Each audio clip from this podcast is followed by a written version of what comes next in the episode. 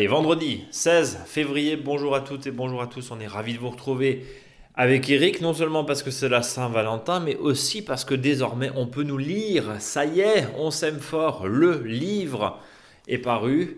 Euh, rendez-vous bien sûr dans toutes les bonnes librairies, mais aussi sur notre site internet. On le vend forcément. Euh, c'est circuit court, tiens, chez nous. On est vraiment très fiers d'avoir sorti ce, ce livre, euh, toute cette aventure. C'est grâce aussi à vous, à vous Eric, hein. enfin toi je te tutoie. Salut Eric.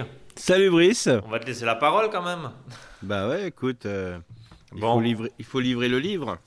Il faut les livrer le livre. Eh ben écoute, euh, ils sont effectivement, il va arriver là. Alors c'est disponible, euh, c'est disponible nous euh, d'ici 3-4 jours. on sera a priori livré par l'éditeur, mais vous pouvez d'ores et déjà le commander sur notre site internet. Vous tapez On s'aime fort sur Mon Jardin Bio et bah, retrouver tout ce qu'on se dit hein, depuis combien? Voilà, 4 ans, je crois, 700 000 auditeurs.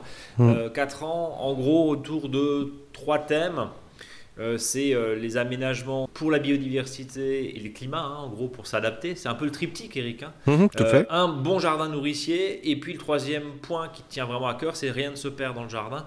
Mhm. avec, et on le répète suffisamment, tant qu'à acheter, autant récupérer. C'est ça. Et on un peu ça l'idée. Et voilà. Et puis on peut le prendre dans tous les sens.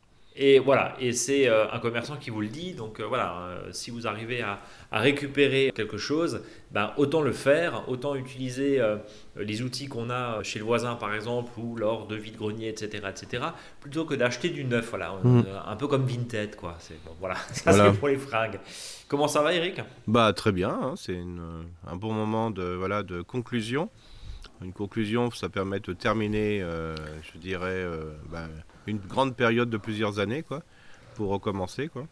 Ah, c'est un nouveau départ, c'est ça? Ouais, c'est souvent ça. Il hein. faut toujours faire une petite conclusion. Euh, bon, Ça fait toujours du bien, parce qu'au bout d'un moment, ben, c'est toujours bien de mettre un, de hâter une période pour, parce qu'après, euh, on peut facilement s'essouffler, hein, c'est vrai. Hein. donc, euh, le fait qu'il y ait un livre ou je sais pas, des ateliers, enfin voilà, un, événement permet de, bah, de faire un point et puis après de, repartir sur peut-être des des retours des auditeurs, des auditrices, euh, voilà, sur des, sur des, peut-être sur des manières de faire. Enfin, je sais pas. C'est voilà, donc ça permet euh, de, pouvoir continuer. J'invite justement les auditeurs et les auditrices de donner euh, leur avis, leurs suggestions, pour que l'on puisse que s'améliorer.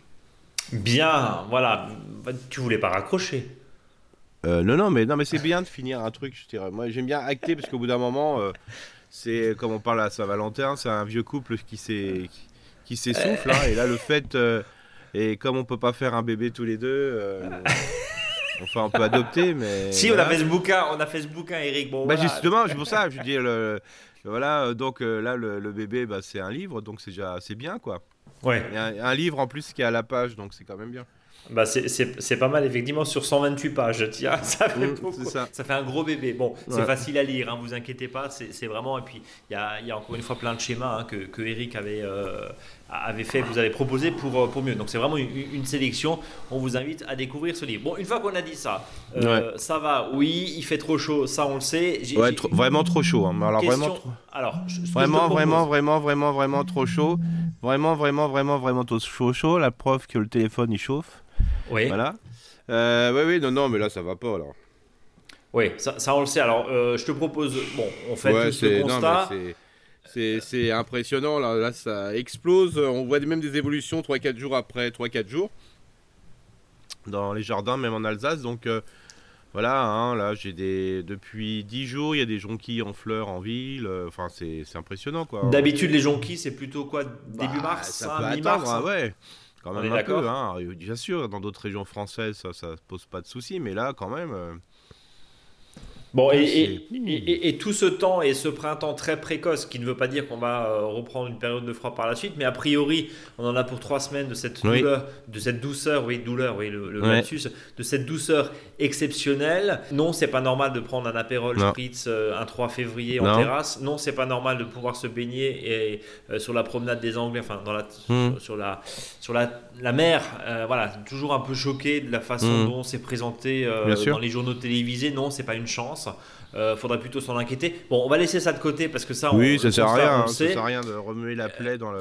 voilà, mais par contre concrètement, concrètement, j'aimerais qu'on parle plutôt et j'aimerais t'entendre sur concrètement ce que ça change au jardin. En gros, tu nous as dit la semaine dernière, là maintenant on peut dégainer euh, aubergines, poivrons, etc.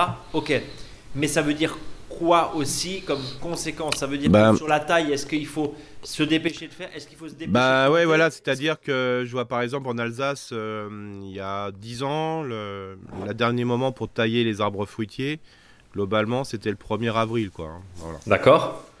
Euh, de, voilà, il y a 4-5 ans, je suis passé à 15 mars. Euh, là, il faut que vous ayez tous fini avant le 15 mars. De toute façon, c'est mieux, comme ça on ne gêne pas les piafs pour ce qui s'installe. Donc c'est bien. Et je dirais même, là, il faudrait presque tout tailler avant le 15 mars. Euh, tout, tout, tout doit être fait parce que euh, sinon, on risque, pour certaines situations, euh, d'avoir de tailler en fleurs, de tailler, c'est pas top top. Mhm. Et puis bon, ce qui pose un petit peu problème, c'est quand même que les sols soient, sont bien gorgés d'eau, quoi. Donc ça, pour justement pour tout le travail par rapport au sol qu'on doit faire entre le 19 et le 23 février, hein, ce, qui, ce qui pose problème, c'est qu'on a envie d'y aller, quoi. Je vois ma mère, j'ai vu aujourd'hui, 87 ans, elle est déjà à quatre pattes dans le jardin pendant 3-4 heures pour.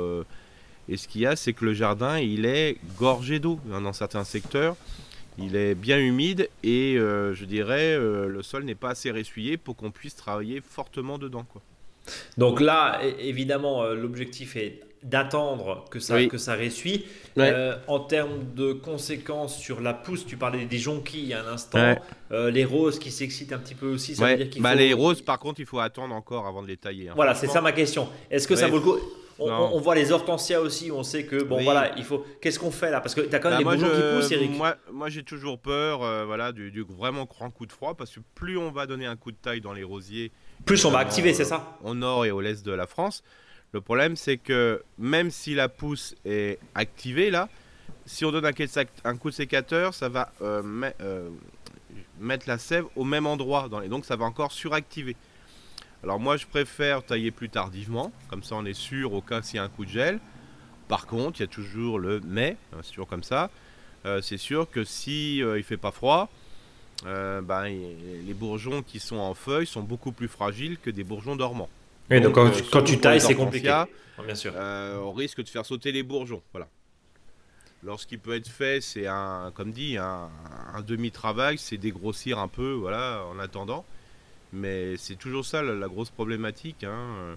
Et puis aussi dans le jardin, là, comme dit, euh, on est dans un sol poussant, c'est-à-dire que les sols qui ne sont pas couverts ou plus ou moins couverts, bah, il y a la plante, les plantes indésirables, les adventices qui commencent à pousser. Euh, et voir euh, des annuels qui n'ont pas. Enfin, il y a plein de plantes qui n'ont pas dépéri, hein, franchement, euh, parce qu'il n'y a pas fait assez froid. Et donc, ce qui se passe, c'est que votre sol risque d'être couvert d'herbe. Alors, moi, j'ai pris la situation parce que j'aime bien laisser un peu des situations du jardinier feignant. Alors, c'est pas pour me trouver un prétexte, hein, mais c'est pour justement voir ce qu'on peut faire à la dernière minute. Moi, j'ai pris euh, l'option là de ne rien faire dans le jardin, euh, même sur les zones qui, sont, découvertes parce que je n'avais pas beaucoup couvert à certains endroits parce que je n'avais pas eu de feuilles. On est toujours le cordonnier le plus mal chaussé. Et euh, de manière à bah, que le sol, comme il est envahi de plantes annuelles ou même des fois vivaces indésirables, je le raclerai à la dernière minute.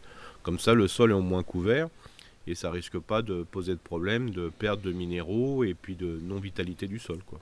Donc si on résume tout ce qu'on s'est dit là avec les températures, et on voit d'ailleurs que ce climat mm. euh, printanier précoce euh, a eu raison de ta voix et de ton nez, Eric. Mm. on, entend une petite crève encore. Oui, c'est ça, euh, tout à fait.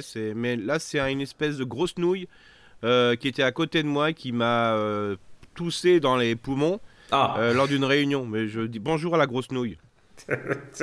bon, t'es pas ah, Covid. T'es pas Covid. Non, non, pas du tout. Non, non, c'est vraiment. Le truc, autre chose que le Covid. Non, un truc normal, quoi. Un truc, ouais, euh, un truc classique. même un truc normal, on met sa main, quoi. Bon. Bon, bah, bonjour à la grosse nouille qui nous écoute. Oui, non, mais c'est la grosse nouille qui met pas sa main, quoi. bon, ça c'est fait. Euh, on, on, salue toutes les grosses nouilles qui nous écoutent. Euh, au-delà de ça, tu, tu, tu parlais effectivement, si, si, on résume, là, on attend encore avant de tailler, c'est ça? Oui. Même les hortensias, les roses. Oui, voilà les, voilà, les, les trucs qui font fleurir là incessamment, enfin, qui fleurissent assez rapidement sur la pousse de l'année, hein, donc ouais. rosier. Euh, l'hortensia, voire d'autres voilà, on attend un peu parce que même des fois des plantes à floraison estivale, on peut encore attendre. Euh, parce que ça, ça, va exciter les bourgeons. Donc euh, voilà, on attend un peu et surtout que autour, on va piétiner. Comme on fait de la taille, on reste longtemps autour du, du, sujet, ben on va piétiner. Donc ça, c'est vraiment pas bon pour le sol. Oui, et vu que c'est même... pas ressuyé, ça va encore plus compacter, c'est ça? Voilà, moi je dirais même que si vous avez un, un morceau de moquette euh, ou des planches, encore mieux, mettez les planches au sol sur des endroits, par exemple, quand vous allez tailler les, les petits fruits bah, bon, sauf si on taille très rapidement, mais des fois on se cherche, voilà. Hmm. Bah, ce que je vous propose, c'est de mettre des planches au sol et vous marchez dessus. Comme ça, ça vous évite de tasser le sol, quoi. C'est plus facile. Donc voilà un, truc et astuce euh, en plus à rajouter euh, et, euh, pour, pour tailler et éviter en même temps de tasser son sol. Ouais, ça c'est.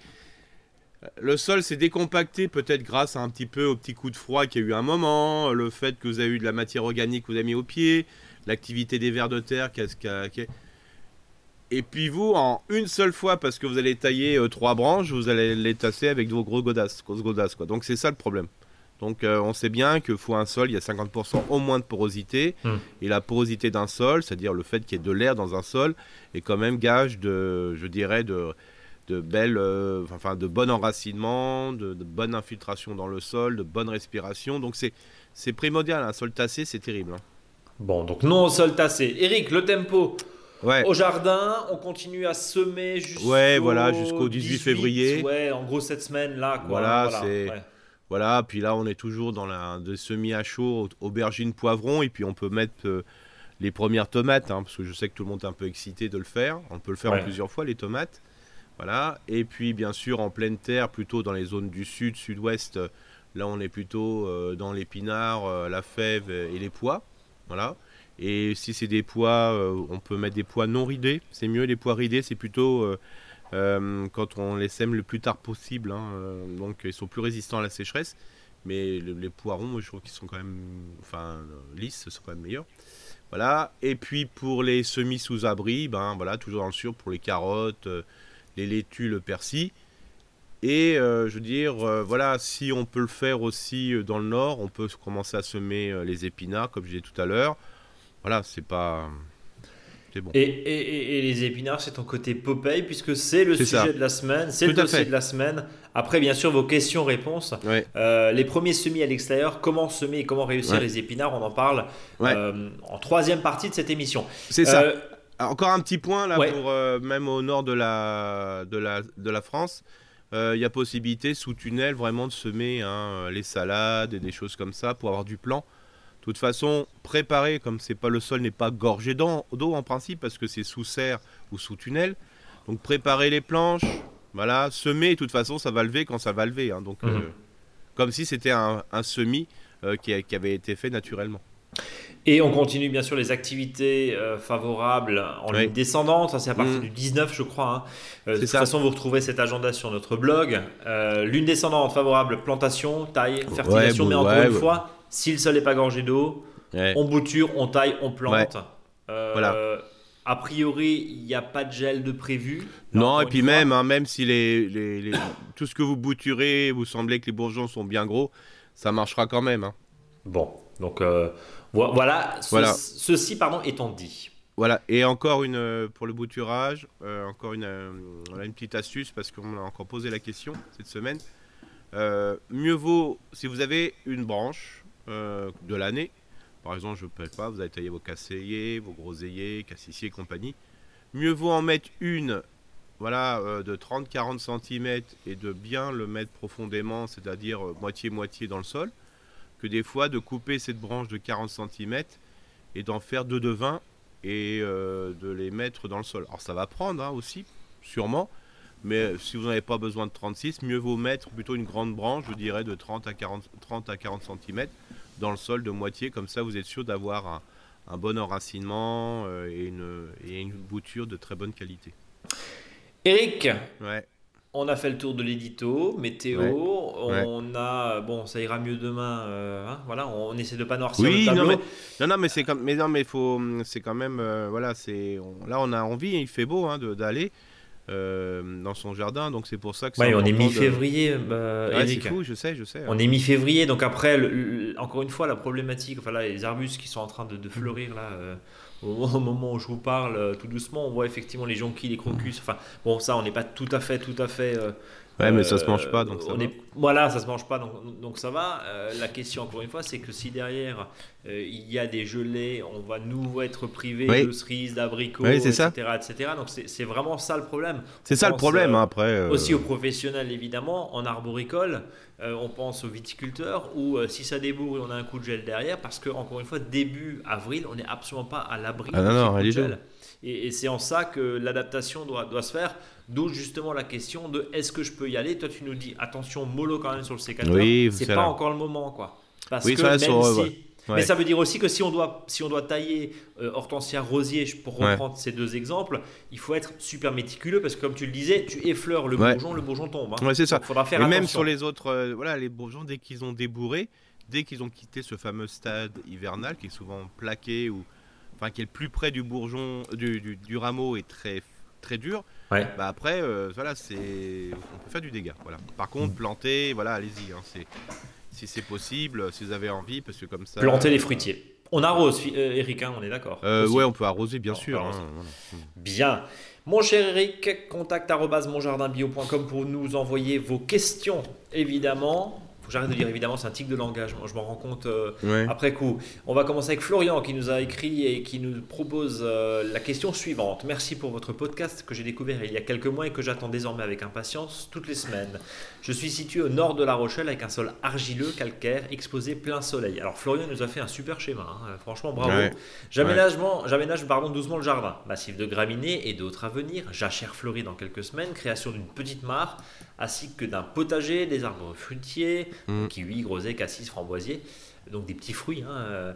Je souhaite planter entre le figuier, entre le figuier pardon, et le prunelier, espacé de 6 mètres 50, un ou deux petits arbustes de préférence mellifères et ou nourriciers pour les mm. oiseaux. Que mm. me conseillez-vous? Merci et longue vie au podcast. Alors Florian, Florent, pardon, nous a, Florian pardon, nous a fait un super schéma en, dessinant voilà une mare, une partie sauvage, une jachère, mmh. la, mmh. enfin derrière son, franchement c'est très bien fait. Mmh. Ouais, super. Euh, c'est super. Qu'est-ce qu'on répond à Florian? Enfin qu'est-ce que tu réponds à Florian? Bah déjà, euh, je parle par rapport à son plan que les auditeurs et les autrices ne voient pas. Hein, c'est c'est pas grave, je réponds quand même. Hein. Euh, et ce qui me fait plaisir, c'est que souvent on me dit si on est dans la dans un jardin un peu plus biodiversité, un peu plus bordel entre guillemets, souvent ce que disent les gens.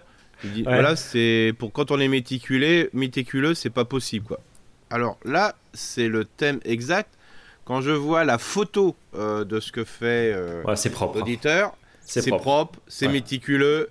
Euh, moi, j'ai mesuré les comme ça avec la distance entre chaque petit piquet. Je crois qu'il s'est pas trompé. tout est voilà, donc ça montre bien que chacun son style. Il y a une haie de tuya au fond, mais qui doit subir euh, bah, qui est taillé bien, tout ça. Donc c'est un jardin qui est picobello ou peut-être c'est peut-être la du voisin. Mais c'est en tout cas que globalement c'est euh, normé, euh, les ronds c'est des ronds, enfin tout est droit.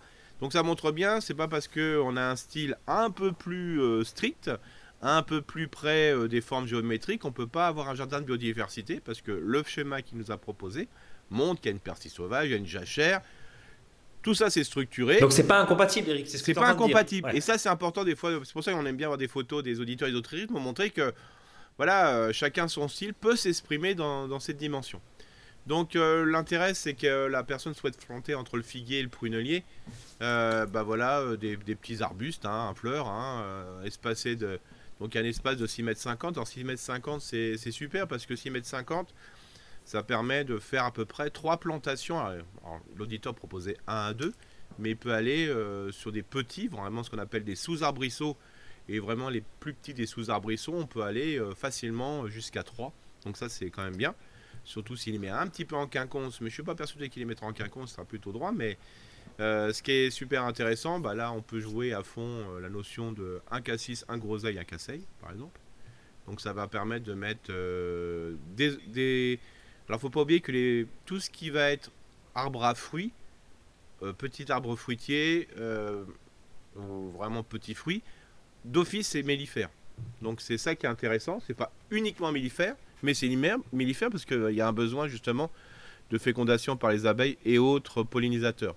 Donc là, moi, je conseillerais euh, ça pour ça. Euh, voilà, Donc du petit fruit, tu repars sur du petit fruit. Oui, je repars sur le figuier parce que comme ça, euh, le figuier et le prunelier qui sera un petit peu plus haut, ça lui permet d'avoir de part et d'autre deux arbres, plutôt des arbrisseaux.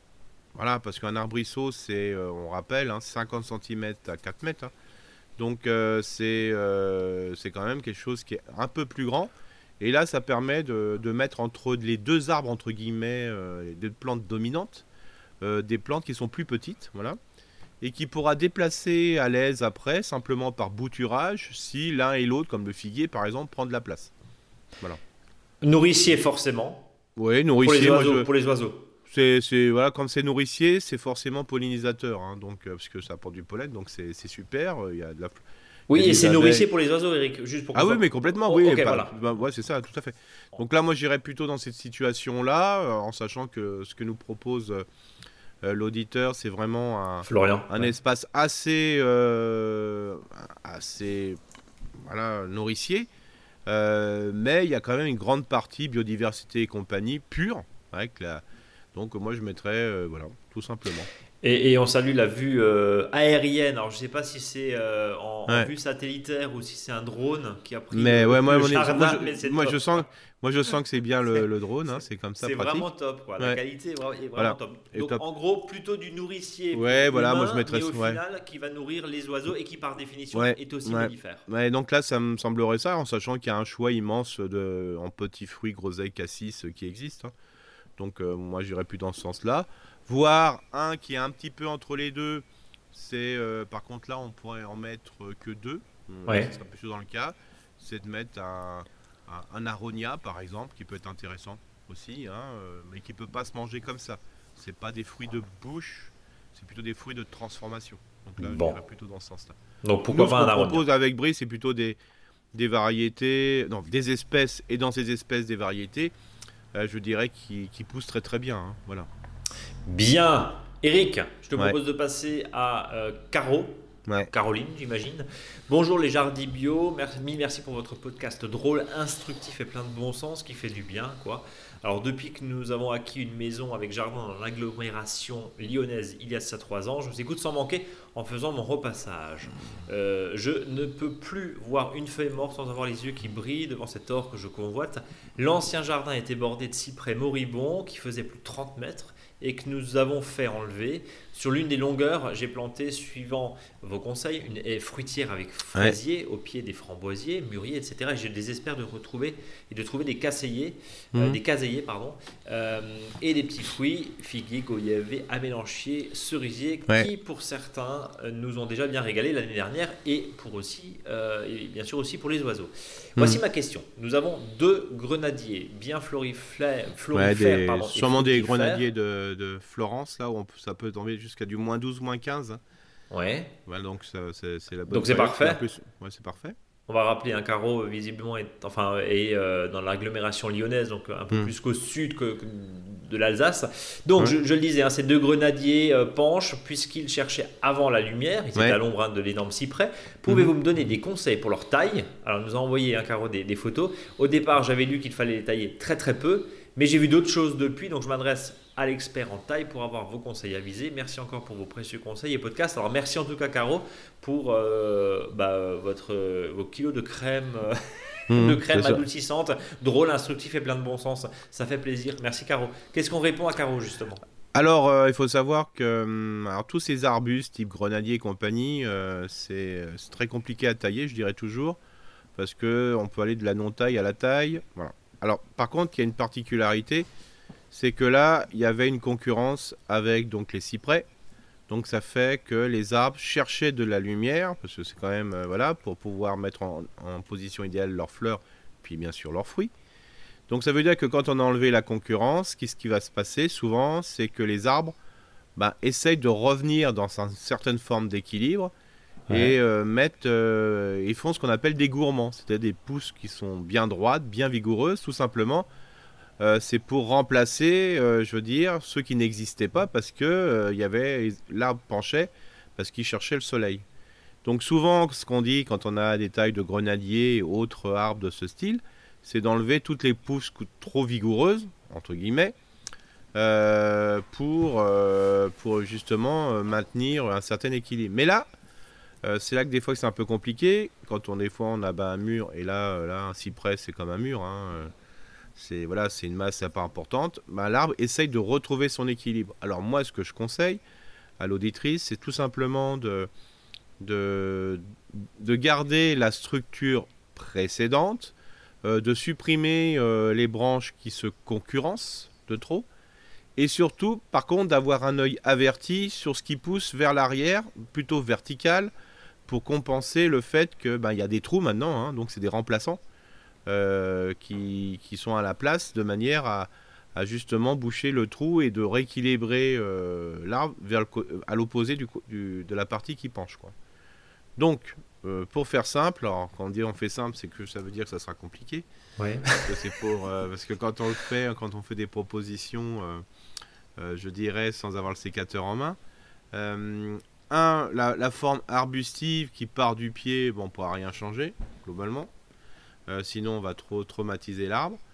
La première chose que je ferais, c'est déjà d'enlever les fruits qui sont momifiés, c'est-à-dire ceux qui n'ont pas été récoltés. à l'instant, j'allais le dire. Je dis, est-ce que je peux balancer sur Caroline On est d'accord qu'il y a des fruits momifiés. C'est ça, voilà, Et c'est des fruits qui, voilà, qui risquent de contaminer les bourgeons, quand euh, les fruits momifiés vont redevenir, vont refleurir, alors c'est pas les fleurs qui vont fleurir, ce sont les champignons dedans qui vont émettre euh, voilà, des, plein de, de, spores qui vont euh, aller sur les autres feuilles et fleurs. Donc ça, faut les enlever. D'ailleurs, ça, c'est valable pour tous les fruits.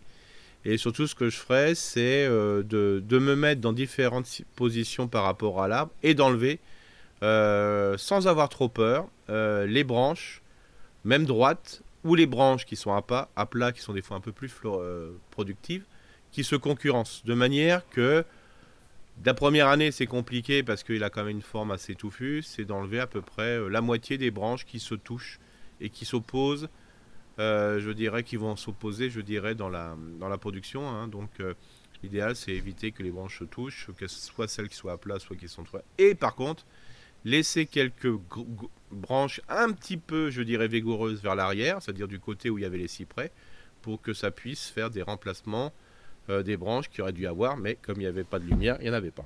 Eh bien, parfait. Voilà. Comme euh, j'ai l'impression, sauf si je me trompe, qu'il y, y, a deux grenadiers.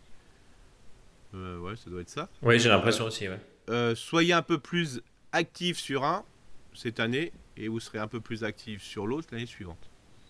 Bien. Et eh ben, Par contre, je sais pas, je, ne crois pas, j'en sais rien. C'est vrai, je fasse une recherche là-dessus. Je sais pas si le grenadier euh, a une euh, capacité à se bouturer, je sais pas.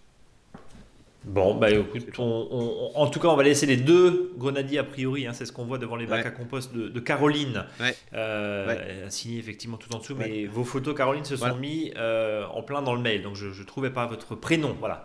voilà. Euh, attention aussi, parce qu'il y a la zone de compostage qui est au pied des grenadiers. Oui, c'est ça que j'avais posé. Et souvent, ce qui et c'est souvent le cas dans beaucoup de situations, comme il y a un excès de bouffe, hein, parce qu'il y a le lixivia, hein, c'est-à-dire le jus de compost, pour faire simple euh, bah, des fois ils sont très très très nourris et ça, ça fait que les arbres explosent en bourgeons.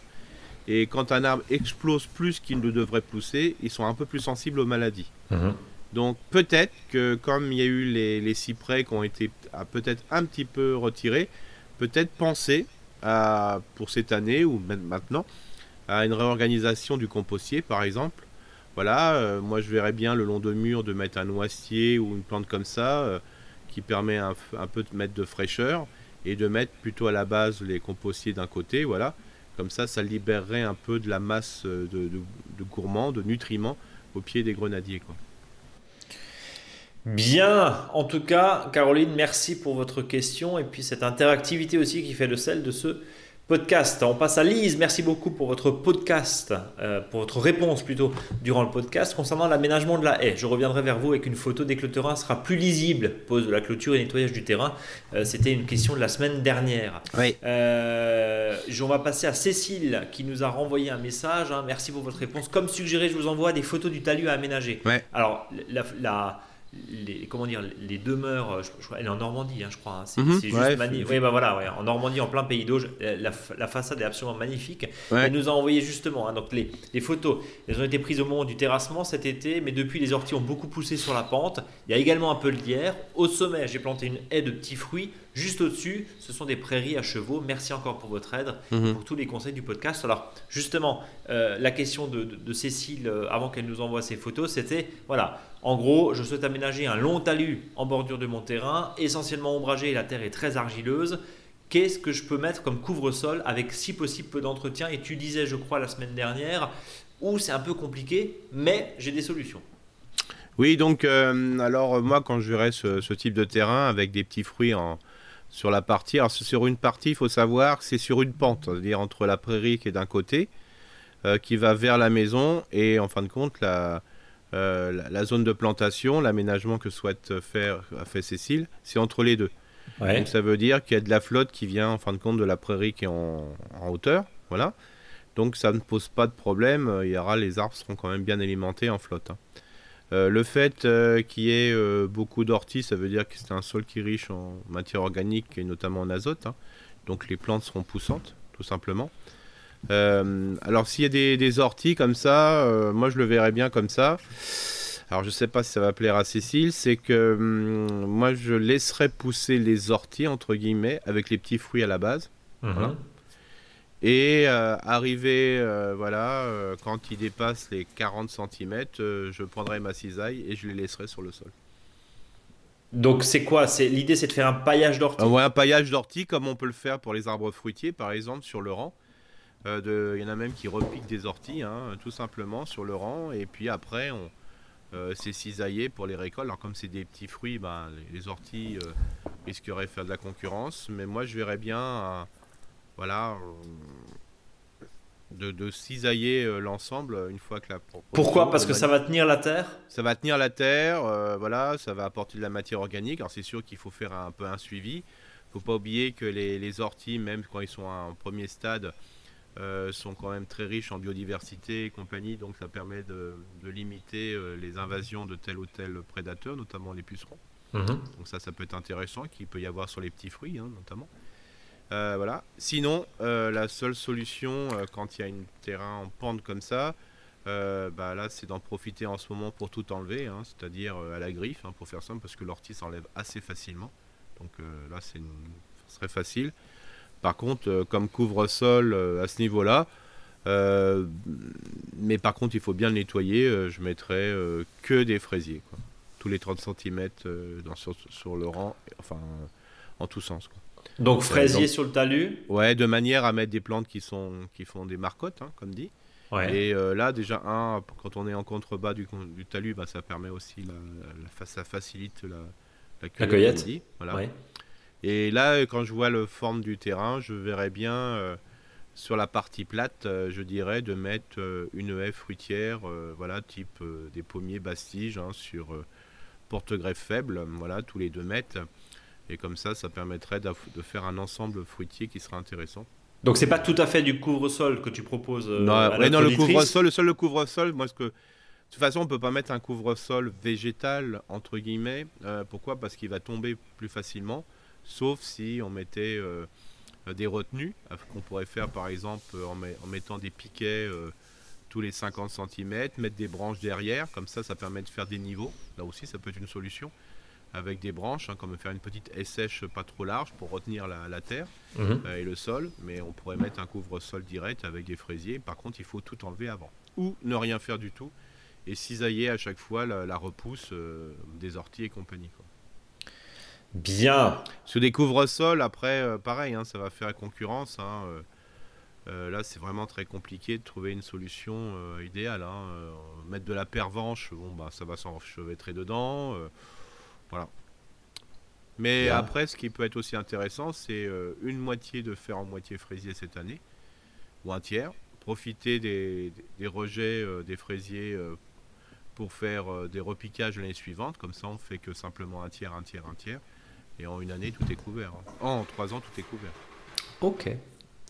Eric, hmm. on va passer à la question suivante. C'est Lorenzo qui vit dans le 78 et qui nous dit Salut à vous, nos joyeux lurons. Tout d'abord, un gros, gros merci à tous les deux pour nous apprendre autant de choses dans la joie et la bonne humeur. Un plaisir de vous écouter au petit déjeuner. Ma question, merci en tout cas, Lorenzo. Ma question concerne les fils pour faire grimper les tomates de plein air sur une structure de bambou. Auriez-vous des recommandations de matériaux qui résistent à la pluie sur toute une saison et qui n'abîment pas les plants? Toujours sur les tomates, que pensez-vous du fait de retirer les premières fleurs pour que les plants prennent en vigueur? J'entame ma deuxième année de potager et j'ai hâte de m'y remettre. Grazie mille à vous et vivement le printemps, qui est déjà bien en avance. Hein. Alors, première question, euh, Lorenzo nous dit, je fais une structure de bambou, est-ce que tu as une autre idée? Euh, Non, c'est bien. pas mal, non, le bambou? Non, je trouve ça, je trouve ça joli. Il euh, faut attacher les pieds de tomates. alors, faut attacher tomates parce que le bambou, il est glissant. Hein, oui, c'est ça le problème. Donc, il faut, faut, attacher, hein, donc il n'y a pas de souci, globalement.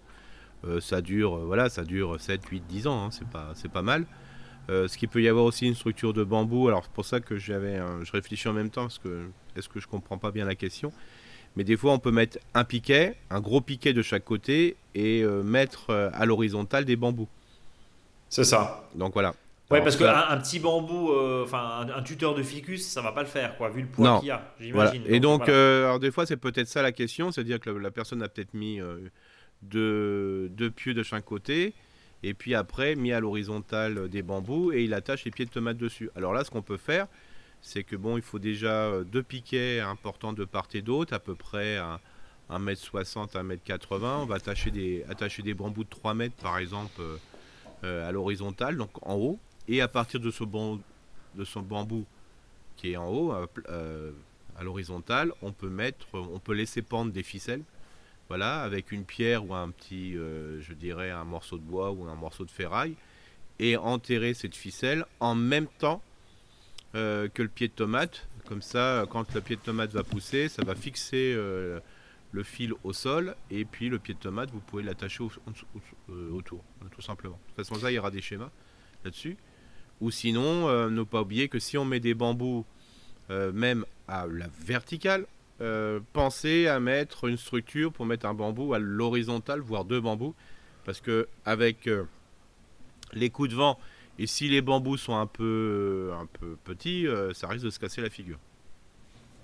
Donc Tout quoi qu'il arrive, il faut mettre des bambous à l'horizontale. oui, et puis après, et si c'est des bambous Et si c'est des bambous de récupération, moi je trouve que c'est joli en plus, et puis c'est quand même une belle récupération. Quoi. et puis après, on peut descendre avec des ficelles, hein, on est d'accord Aussi. On mhm. peut. Euh, d'ailleurs, c'est peut-être même plus simple avec des petits clips sur des ficelles que d'attacher directement sur un bambou vertical qui, tu le disais il y a un instant, est plutôt glissant. Euh, deuxième question retirer les premières fleurs pour que le. Moi, je suis pas pour. Moi, je suis pas pour. Hein, laisser. Alors, je sais que ça, on en voit plein sur les, euh, sur les réseaux sociaux en ce moment, d'enlever les fleurs. Après, quand il y a une grappe de fleurs d'en garder que 3-4 pour avoir des gros fruits. Mais là, mais voilà. Même quand on en laisse, Eric, un plan, enfin, tu donnes un peu à manger, ça part. quoi. Ça, ça va, et puis même s'il y a des petites et des grosses tomates, euh, voilà. Moi, je dis toujours que le fait de tailler fait toujours une, une, ouverture à des maladies. Voilà. Donc, euh, moins on va tailler, moins on va utiliser le couteau, moins on va utiliser le sécateur. Moi, je laisserai. Franchement. Plutôt à donner peut-être du purin d'ortie et quelque chose d'azoté oui, voilà. au début, euh, pas, pas après, hein. après c'est plutôt conçu, on, va, on, va le rajouter, on va le rappeler, hein, plutôt de la potasse, hmm. et non pas au début, euh, que euh, qu'enlever oui. les premières fleurs. Ouais, non, franchement. Mais après, vous pouvez le faire, hein, je veux dire, après c'est selon les techniques, il y en a qui... Mais franchement, laissez faire, c'est plus simple. Bon, laissez faire, nous dit Eric. les meilleurs.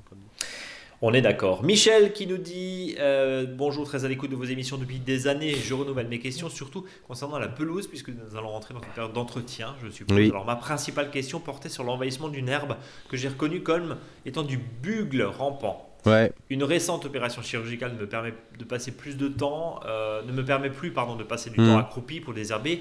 Dois-je laisser cette herbe remplacer le gazon? Et j'ai également beaucoup d'oseilles sauvages. Que faire? Hmm.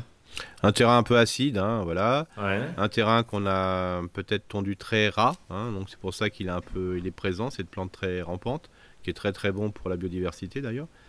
Euh, bah, faut tondre un peu plus haut, laisser le gazon sur le sol et le bugle rampant va diminuer. Ok, donc on laisse plus haut, on laisse sur, voilà. Euh, bon, Mais bon, quand il y a, quand c'est bugle et bugle, c'est compliqué de refaire du gazon. Hein. Donc une, mais comme la personne me semble, l'auditrice me semble, voilà, pas très en forme là. bon après scarifier, c'est du boulot et c'est épuisant. Hmm. Donc c'est la meilleure façon, c'est de, pouvoir enlever, gratter le gazon avec une, pas forcément un scarificateur, hein, ça peut être simplement un gazon à feuilles solide. Je rappelle solide parce qu'on casse facilement le manche sinon. Mhm. Euh, mais ne pas oublier que la situation que vous faites euh, d'enlever le maximum, c'est pas mal. Mais le fait déjà de laisser le gazon un peu plus haut, celui qui reste, bah, c'est pas mal. J'ai également beaucoup d'oseille sauvage. Ouais, bah ça, l'oseille. Euh, Vaut mieux dans les poches que dans le gazon. Complètement, mais c'est un système pivotant très puissant, quoi. Donc ça, c'est par rapport à la peut-être un terrain qui est un peu à long, un peu humide et aussi euh, peut-être un peu acide. Donc euh, voilà, ça, l'oseille sauvage, je suppose que la personne parle de rumex. Donc euh, voilà, c'est. Je dirais que globalement, c'est un gazon qui offre une belle, une jolie biodiversité, mais c'est pas forcément peut-être ce que veut l'auditrice. Justement, euh, sur cet espace, il y a un cyprès. Est-ce que, euh, ah. est-ce que c'est lui qui modifierait le pH de la terre et serait-il responsable du développement de ces herbes? Non, moi, peut-être la plus grosse difficulté, c'est des fois, c'est quand le cyprès est un peu grand et ça fait une zone d'ombre importante. Enfin là, c'est un cyprès qui est très très fin, donc euh. Voilà. L'ombre n'est pas. Non, c'est peut-être caractéristique du milieu de vie où il est, hein, la personne. Mais moi, il laissé pousser un peu plus haut, mais comme dit, hein, c'est un c'est un sol qui sera euh, riche euh, voilà, en biodiversité. Et c'est vrai que peut-être c'est pas ce qu'on souhaite, mais des fois c'est un peu compliqué pour jouer sur un gazon un peu plus green, entre guillemets, euh, alors qu'on a un sol qui a envie et n'a qu'une seule envie, c'est de, de, laisser les plantes ou, que, qui poussent tranquillement. et, naturellement. En attente de solutions SIA qui m'apporterait un peu de réconfort, merci pour tout ce que vous faites et apportez au néophyte signé Michel. Mais en tout cas, merci Michel. Alors, en gros, hein, Eric vous a dit bon, il n'y a pas grand chose à faire si ce n'est de bah, tailler haut, de couper haut. Ouais.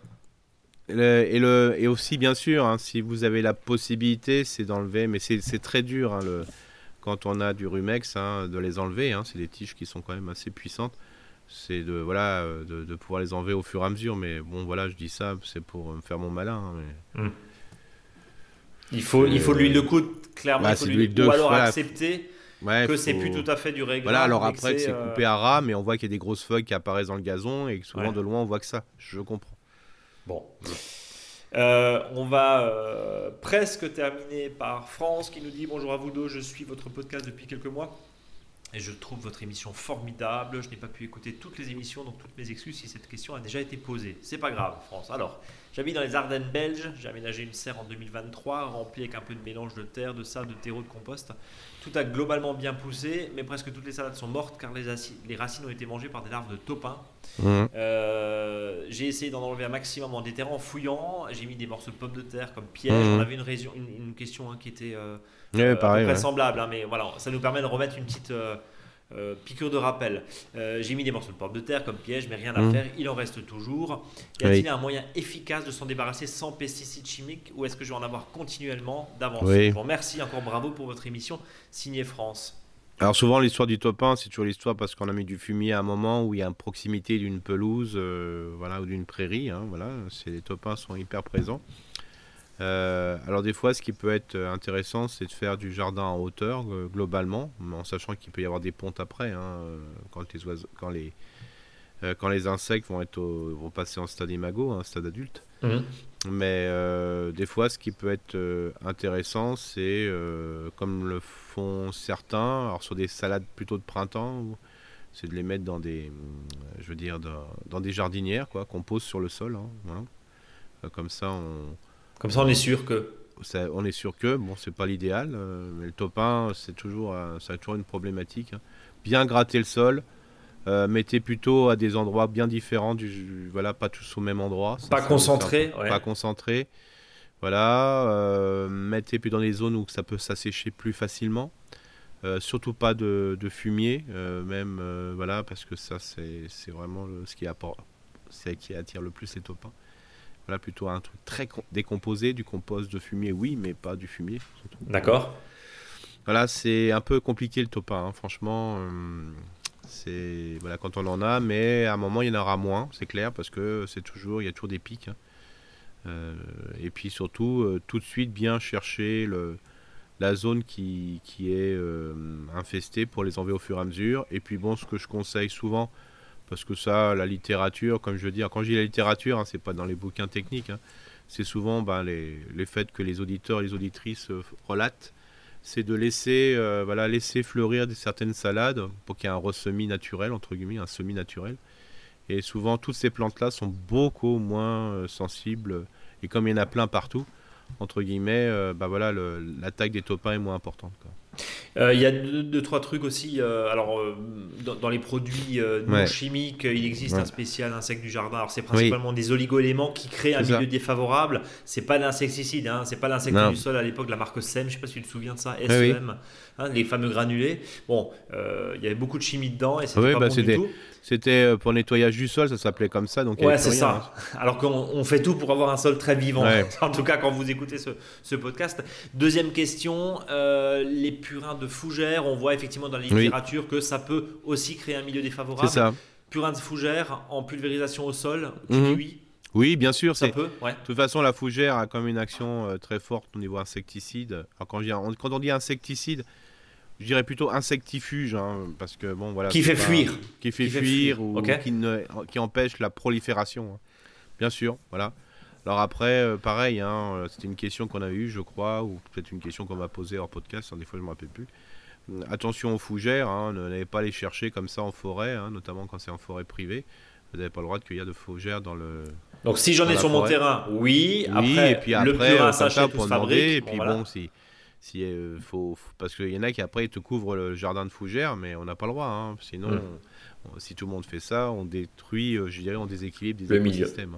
Et puis il y a un, dernier point, euh, moi j'avais vu ça euh, l'autre jour, nous on propose des, des, pots en géotextile euh, pour le coup, mais des tout petits pots qui font vraiment des, pots à semis. Alors j'avais vu ça une fois, je, je, sais plus sur internet, mais où la personne plantait sa salade, c'est le même système que ta, que ta jardinière, plantait sa salade dans le pot en géotextile et le géotextile on le plantait en fait dans le pot, ça. dans, la terre, pardon. Voilà, ça, ça permettait d'avoir un sol qui était frais. Ouais mais tout en ayant cette barrière totalement physique. Des fois, on peut récupérer des géotextiles comme ça. Euh, j'en ai, j'en ai par exemple, j'ai récupéré. Et cette année, je vais sûrement euh, tester comme ça. Euh, c'est-à-dire de, de, de, faire en fin de compte, je vais mettre de la, enfin, je vais faire un trou, mettre mon géotextile dedans. alors c'est un géotextile qui se décompose pas. Hein. c'est souvent des géotextiles, par exemple, qu'on peut mettre sous les bâches mhm. des, pour créer une mini mare et compagnie pour protéger justement le caoutchouc contre les, les, enfin les, euh, les pierres et anguleuses et compagnie. Donc j'ai utilisé ça, et, euh, mais de manière assez grande, assez grande. Alors bien sûr, il ne faut pas prendre la terre d'à côté. Hein. Il faut prendre une terre où on est sûr qu'il n'y a pas. Est sûr qu'il n'y a rien, bien sûr. qu'il n'y a rien, c'est le principe, parce que sinon, euh, ça va être la fête dans le géotextile. Et donc je vais faire ça pour différentes plantes, là, voilà, où j'ai vraiment des, des petits problèmes pour voir si ça peut marcher. Mais à mon avis, il faut quand même faire, euh, voilà, faut laisser la place à la plante pour qu'elle puisse bien développer son système racinaire. Et est-ce que c'est pas asséchant Je sais pas. Ouais, euh, à tester du coup. si vous, vous avez testé cette technique justement de, de, surplantation, dites-nous-le. Voilà. Ça vaut le mm. coup de le faire, hein, surtout quand on a des, voilà, des arbres de top 1 où on n'a rien. Hein. C'est-à-dire qu'on met ses six plants et les six plants. Ouais, t'as plus rien, quoi. C'est clair. Donc, euh, voilà. Donc, à tester. je ferai une je ferai une, euh, voilà, je, ferai peut-être quelques photos là-dessus sur quand je vais tester du géotextile, euh, justement, euh, plantation sur géotextile. Bien. sachant qu'il faut mieux pas planter sur géotextile, on va pas utiliser du, du je dirais, du pétrole pour faire ça. Hein. mais voilà, quand on peut pas, on peut pas. Hein. Euh, avec différentes techniques, hein, comme, tu, mm. comme tu disais aussi, ou alors en jardinière. Euh, l'avantage de planter la jardinière ou le pot, c'est bien sûr de bénéficier de la de l'humidité. Hein, c'est ça, voilà, voilà, Et là, il, il, a évité. Alors, mais par contre, c'est des grandes jardinières quand même. Hein, oui. on est, on est d'accord. Et une jardinière qui est dans le sol, euh, le résultat est quand même bien meilleur qu'une jardinière qui est sur votre balcon. On est d'accord, évidemment, ne serait-ce que par l'humidité qui est dessus. Euh, rapidement, euh, Denis, bonjour les experts jardins, grand merci pour vos émissions toujours de qualité que je n'oublie pas de recommander à mon entourage. Avec mes amis, nous travaillons sur un projet de jardin sauvage et fruitier près de Metz, dans un vallon. Mmh. Un des coins du jardin est toujours frais, voire humide, et il pousse naturellement des rennes des prés, des carex et des saules. On a déjà implanté une petite mare de 6 mètres carrés. au point le plus bas. En hiver, quand les nappes sont hautes, on y voit couler un petit cours d'eau. C'est le cas en ce moment. Rien n'est indiqué sur Géoportail, mais sur le site du cadastre, on voit le tracé d'un ancien ruisseau qui traversait notre terrain sur 25 mètres. Les anciens du village n'ont pas le souvenir d'un ruisseau à cet endroit-là. Oui, D'après vous, quelle serait la meilleure chose à faire? Planter des végétaux de milieu humide sur cet espace, créer une noue creuser un fossé ou une mare en longueur. Merci par avance pour vos idées car je suis un peu démuni mais je sens qu'il a quelque chose à faire. Oui. Belle journée à vous et bonne chance pour votre livre. Merci euh, Denis. Euh, signé donc Denis. Euh, Alors moi je serais pas pour le fossé parce qu'un fossé le but du jeu c'est de faire évacuer l'eau d'un point A à un point B. Mhm. Voilà. Principe d'un fossé. la mare, bah, c'est quand même des investissements. Et là, comme c'est, je dirais, une ligne droite, enfin une ligne, c'est, ça traverse. Par contre, si c'est possible, moi je mettrais une noue. Hein. Je veux dire, je, je lui montrerai la, profondeur de cette zone-là, humide, hein, qu'on peut, euh, que la personne a un peu vu sur, euh, sur, la, sur les le cadastre. fournis, le cadastre, et de mettre de la terre sur le côté, euh, donc de faire un peu un petit vallonnement, quoi, et donc de faire des vrais nœuds, à 1m50, 2 mètres, hein, de manière que l'eau puisse s'infiltrer dans le sol, mais pas rester. Et puis là, je ferai, comme ça peut se faire, voilà, des plantes du jardin de pluie. Hein, voire même des plantations euh, de plantes, euh, je dirais, bah, laisser, euh, laisser un peu des, plantes déjà existantes, mais voilà, pourquoi pas de faire des, de l'osier voilà, en, forme tétarisée, hein, comme ça ça fait des, arbres qu'on peut maîtriser en hauteur, qui donnent du boulot, mais voilà. Et puis de, de profiter de la terre qu'on a enlevée pour mettre en plus en hauteur le sol, de manière à avoir des zones plus sèches à un endroit. Enfin moi je, je jouerais là-dessus. Hein. Bien, et ben voilà, parfait, on arrive à la fin de cette séquence des. Mais il n'y avait pas une question là avec un tronc qui était. Euh, si, Eric, mais on n'a pas trop le choix. On n'a on a pas ah, trop, on a ah, plus trop le temps. Pardon. Euh, donc je propose effectivement, je crois que c'était euh, Marianne. Marianne, désolé, hmm. parce qu'on va quand même essayer de tenir l'heure hein, pour le, podcast. je vous propose d'en parler la semaine prochaine, évidemment. Oui, c'est pas pressé. 5, 6, 5, 6, voilà, c'est pas une sélection, c'est juste que on peut pas avoir euh, euh, un, podcast non plus à rallonge. Et surtout, surtout, qu'il y a le dossier de la semaine euh, consacré aux épinards. On ressort son côté Popeye et on va parler justement des premiers semis à l'extérieur avec les épinards. Eric, alors question juste pour les, pour les épinards. Première question déjà. Hmm. Euh, pas au nord de la Loire encore, si. Non, non, voilà. Euh, alors on pourrait, le printemps. Euh, on pourrait le faire, hein, on pourrait le faire parce que ça, ça poussera quand ça poussera, entre guillemets. Hein, ça va lever quand ça va lever, mais par contre c'est le terrain qu'il faut gratouiller le sol, c'est un peu compliqué, quoi. Ouais. Donc voilà, par contre là, ça sera plutôt fin mars-avril, mais par contre si on le fait un peu plus au nord et à l'est, ça sera sous le tunnel, donc ça peut être une bonne chose. Ok. Et je dirais par exemple sous le tunnel, ça peut être à l'endroit où vous voulez planter vos tomates. Mais par contre, vous mettez déjà l'emplacement, la zone où vous allez mettre les tomates et vous plantez et vous semez de part et d'autre.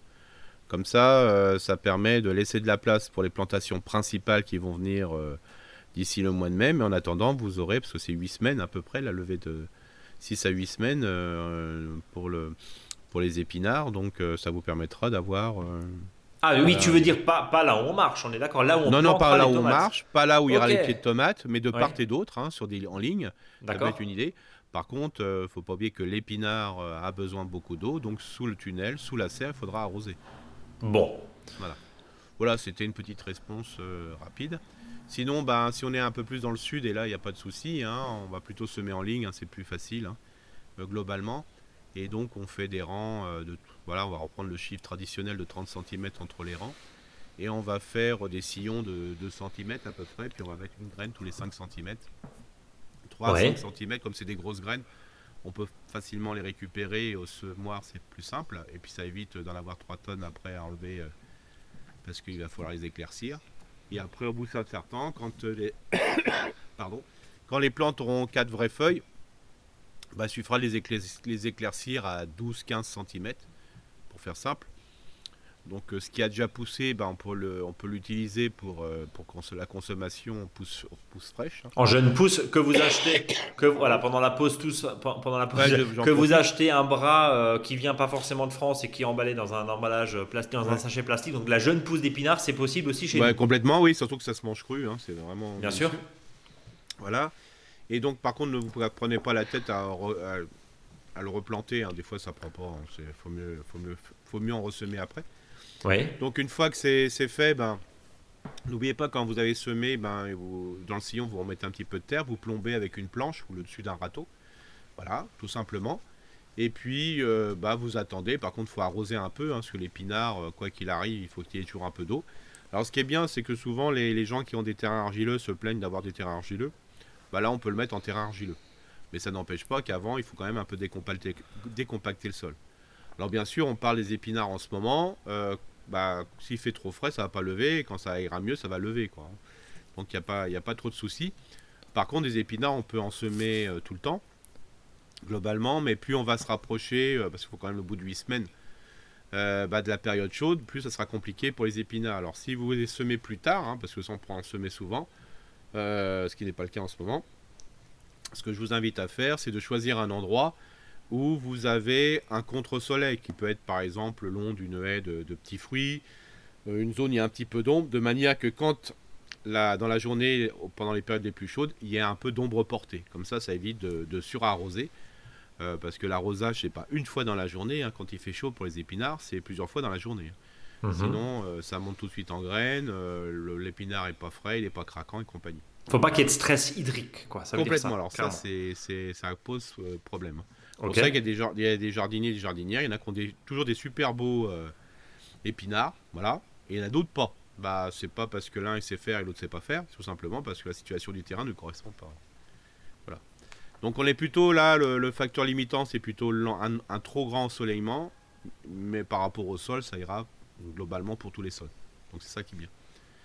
Aussi, ce qui est important, c'est que quand vous allez semer, même maintenant, euh, choisissez plutôt des variétés dites de printemps, et quand vous semerez à l'automne, plutôt des variétés dites d'automne. Donc euh, voilà. Hein. Alors souvent, c'est vrai que sur des sur les espèces, il y en a qui sont toutes saisons. Hein. Globalement, c'est les plus simples. Mais des fois, de prendre des, espèces qui sont des variétés qui sont spécifiques à une période de l'année, c'est quand même pratique parce qu'elles réussissent mieux à la période euh, considérée. Donc, c'est ça qui est intéressant. Ensuite, euh, n'oubliez pas que si, quels que soient les épinards, mais aussi ça va être les bêtes, les blettes, euh, tout ça, c'est de la même famille. Euh, un paillage est quand même super intéressant. Alors au début, doucement, parce que si vous avez un terrain à limaces, sinon ils vont bouffer tout. Ouais, c'est ça, j'allais dire. Oui, Alors venez, venez, venez un peu plus tard après avec votre paillage, hein, mais ça peut être les paillages du, du, moment. Et si vous mettez des tontes de gazon précocement, faites-le dessécher un petit peu pour éviter les limaces. Quoi. Voilà. N'oubliez pas là aussi que si vous récupérez des graines, bah, c'est ces semis sont beaucoup moins sensibles euh, aux limaces et aux escargots. Donc c'est ça qui est intéressant. Le ressemis, c'est ce que ou le ressemis naturel d'ailleurs, Erika. Oui, tout à fait. Mais des fois, pour les jardiniers, jardinières qui aiment bien avoir des lignes, et surtout, faut pas oublier que quand on récupère ces graines, on est un petit peu plus généreux en graines. Donc, euh, bah, en fin de compte, euh, ça fait que on en perd, on en perd peut-être beaucoup, mais pas tant que ça parce qu'on a mis plus de graines que prévu. Voilà. Il faut pas non plus mettre trop de graines non plus parce que quand on met, euh, quand on fait un semis, euh, que c'est trop serré, ça, c'est plutôt, ça pose plutôt préjudice. Voilà. De bien arroser, ça c'est important, voilà, tout simplement. Et puis, euh, on l'expliquait tout à au début de la, discussion, là, les épinards, si vous récupérez les graines, hein, n'oubliez pas que vous pouvez vous en servir comme engrais vert. ça t'aime bien. Pardon? Et ça, t'aime bien, dans un coin un peu foufou ouais. ouais, ça fait, voilà, mais non, ça peut être même très droit, hein, mais alors même par exemple Maria Thune, qui est voilà une euh, une personne qui travaille euh, qui travaillait en biodynamie. Je sais, enfin, elle est sûrement décédée, mais voilà, c'est comme il y a des gens comme ça, un peu euh, d'un autre âge, voilà, un peu, ils sont toujours présents. Et donc son, son truc, elle, c'était préparer les, de mettre entre les rangs des, des légumes principaux bah, ces épinards qui permettaient de préparer le sol pour les cultures suivantes. Mmh. Alors, bien sûr, l'objectif c'était pas de manger les épinards, parce que c'est un engrais vert, donc de manière à laisser euh, ces plantes sur le sol pour qu'ils puissent décomposition. Mais surtout avant, c'est qu'il y avait un travail de leurs propres racines, mais ça n'empêchait pas d'être plutôt des cueilleurs que des récoltants. et le fait de laisser ces plantes sur le sol, euh, voilà, euh, ça permettait de régénérer le sol, d'avoir de l'entre-rang de très bonne qualité. en sachant que même par rapport aux maladies, ben, ça pose pas trop de problèmes parce que dans les légumes, voilà,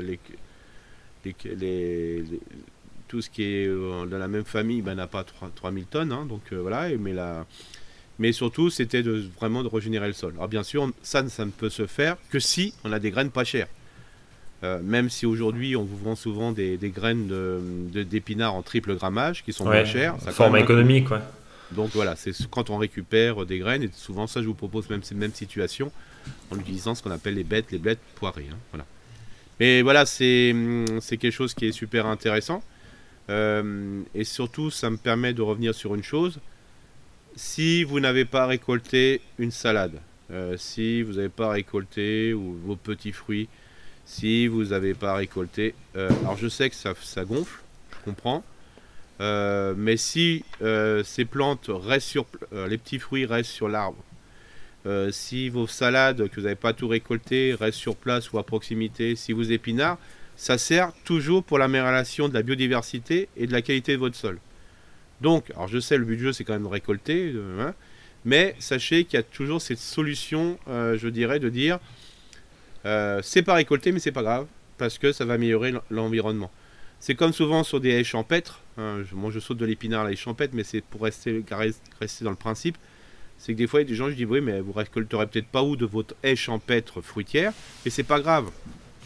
C'est comme si vous n'avez pas récolté les murs, par exemple, du mûrier qui a de chez vous. Oui, ça, ça bénéficiera forcément à quelque chose dans, la nature, quoi, c'est ça. Voilà, c'est ça. Le but du jeu, c'est que si vous récoltez pour euh, jeter ailleurs ou mettre à la déchetterie, alors là, c'est tout faux.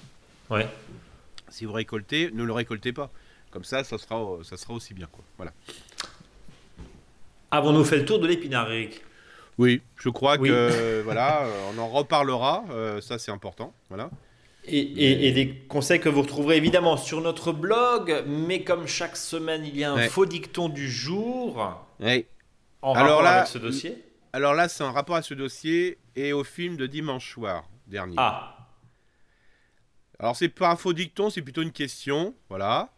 C'est est-ce que Popeye cultive mieux les épinards? Je oui. t'expliquerai. C'était quoi le film du dimanche soir? C'était les bronzés font du ski. Ah, pardon. C'était une, c'est ah une des phrases cultes. Oh là, oui, oui, Popeye. Ah bah oui, oui, ah. Popeye, Popeye, et c'est à chaque fois. C'était Thierry Lhermitte, on est d'accord. Ouais, donc c'est une phrase toujours culte, je, t'expliquerai. Très drôle, ok. Donc c'est est-ce que Popeye cultive mieux les épinards? Ouais, je t'expliquerai. Je t'expliquerai. Bon, c'est pas quand, c'est pas quand te reverrai-je, mais, euh, mais c'est tout comme. Voilà, c'est ça. Eric, mille merci en tout cas pour tes, euh, pour tes précieux conseils. Rendez-vous, chers auditeurs, dans notre newsletter. Inscrivez-vous tous les vendredis. En fin de journée, vous recevez euh, de nombreux conseils. Évidemment, vous pouvez écouter, réécouter tous nos podcasts depuis, voilà, depuis le lancement. Euh, rendez-vous sur Facebook, sur Instagram. Le, livre On s'aime fort en vente sur monjardinbio.com, bien sûr, et dans toutes les autres Et vous retrouverez euh, Brice dans les grandes surfaces euh, pour ça, les signatures. En dédicace. En dédicace. Euh, je, vais, t'y emmener, tu vas voir. non, juste évitez juste Amazon tant qu'à faire. Quoi. Au pire, aller à la Fnac, ça reste français. Hein, on va dire ça comme ça. On ça paye ses impôts en France. donc voilà, sinon nous, on vous le vend. Et, et, puis, bah, on se donne rendez-vous la semaine prochaine, Eric. Bon, bah, la semaine prochaine. Le mot de la fin. Mollo, dans le jardin quand même, hein, si le sol est, encore très mouillé. quoi. Ne soyez pas excité du sécateur, c'est ça? C'est ça, ouais, de la bêche et compagnie. Bon, allez, à la semaine prochaine. À la semaine prochaine.